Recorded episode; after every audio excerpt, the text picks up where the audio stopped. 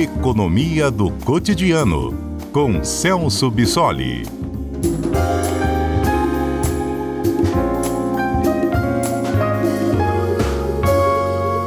Celso Bissoli, economista, doutor em economia, e às quartas-feiras tem a gentileza e a boa vontade de conversar um pouquinho conosco, nos ajuda a entender o noticiário econômico.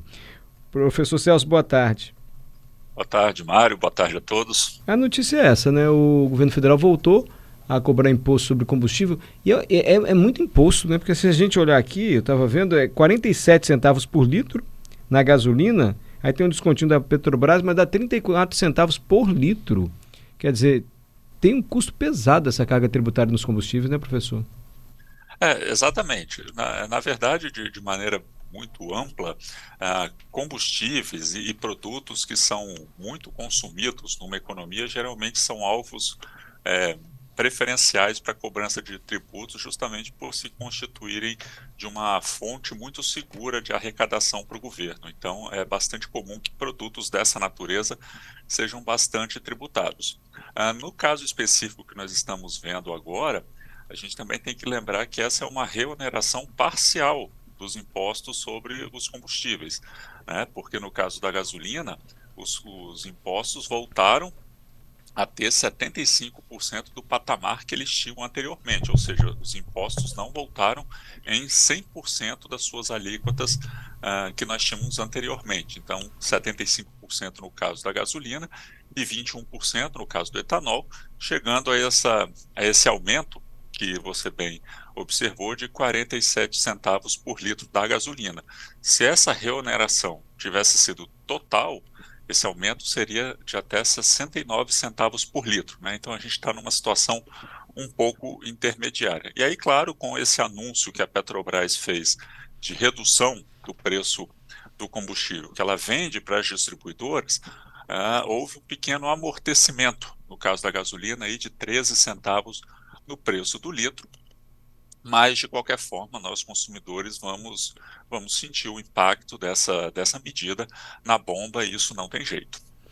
Perfeito. Agora, professor, eu já aprendi com o senhor que tudo tem ligação quando a gente fala de economia.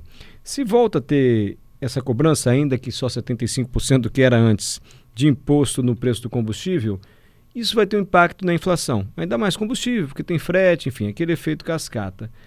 O governo, claro, arrecada mais quando volta a ter imposto, mas se a gente olhar uma visão um pouco mais abrangente, não pode ser ruim, até para as contas públicas, você voltar com uma cobrança como essa? Não, na verdade, é, ah, essa foi a natureza da discussão em torno dessa medida. Né? Foi um grande embate entre a ala política e a ala econômica do governo. Ah, o grupo político, que faz uma leitura principalmente em relação à popularidade do governo, pesou bastante esses fatores. Né? O que, que significa ah, esse aumento de impostos em termos de impacto na população e, e impacto, obviamente, na popularidade do governo. Não foi à toa que o diesel e o gás de cozinha, que são produtos que têm um impacto muito grande na vida cotidiana de boa parte da população, ah, mantiveram, estão, a, estão desonerados até o final do ano, ou seja, não for, foram produtos que não foram mexidos justamente por conta dessa leitura política desses impactos. No caso da ala econômica, né, o grande argumento a favor da retomada, mesmo que parcial, desses tributos é a necessidade de cobrir esse rombo nas contas públicas, que para esse ano é estimado em pouco mais de 200 bilhões, e que precisa né, é, de um reforço no caixa da União. Então, diante dessa necessidade, o governo optou por essa reoneração parcial, porque ele não podia arcar com esses subsídios por mais tempo. É claro que a gente tem um efeito preço do combustível, né, no preço do combustível na bomba, e isso, claro, tem um impacto na inflação. E esse impacto, né, algumas estimativas já mostram que o IPCA, que é o nosso índice oficial de, de inflação, teria um impacto de aproximadamente 0,4 pontos percentuais, ou seja, no final do ano, a gente sairia de uma inflação projetada de 6,2 para 6,8 em função desse aumento. É claro que no curto prazo a gente acaba enxergando um efeito negativo, né, um efeito inflacionário por conta desse aumento, mas o problema é que manter essa desoneração, esse subsídio por mais tempo, poderia, na verdade, ter o efeito inverso na inflação quando a gente considera uh, o longo prazo. Por quê?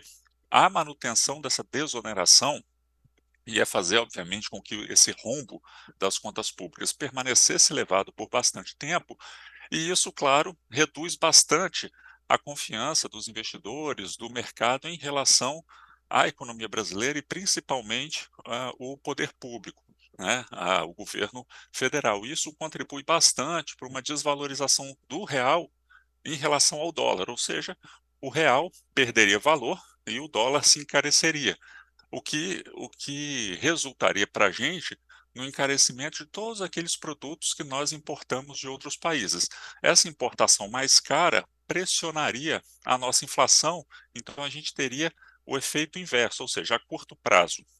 Se essa desoneração fosse mantida, né, a gente observaria um resultado melhor em termos de inflação, mas, mas nós estaríamos postergando esse efeito inflacionário por, por um período um pouco mais para frente. Então, do ponto de vista político, é claro que seria interessante uma a manutenção dessa desoneração por mais tempo, mas do ponto de vista econômico, essa não seria uma saída muito interessante. Então, o governo, diante dessa necessidade de reforçar o seu caixa, tomou a decisão de reonerar parcialmente os combustíveis, isso por um período de quatro meses, né? depois essa medida provisória precisa ser convertida em lei para que isso tenha validade até o final do ano. Então, isso ainda vai ser reavaliado, mas diante da, da, situação das contas públicas e do desempenho da nossa economia, é, mesmo que no curto prazo a gente tenha um efeito né, negativo em termos de inflação, mas é, parece ser uma medida mais adequada. Ainda bem que o senhor participa aqui, professor, porque você veja só que meu raciocínio era tão simplório e errado, e o senhor trouxe aqui a análise correta que vai no sentido oposto do que eu estava imaginando que poderia acontecer. Obrigado pela presença, hein, professor? Eu que agradeço, Mário. Sigo à disposição. Até a próxima.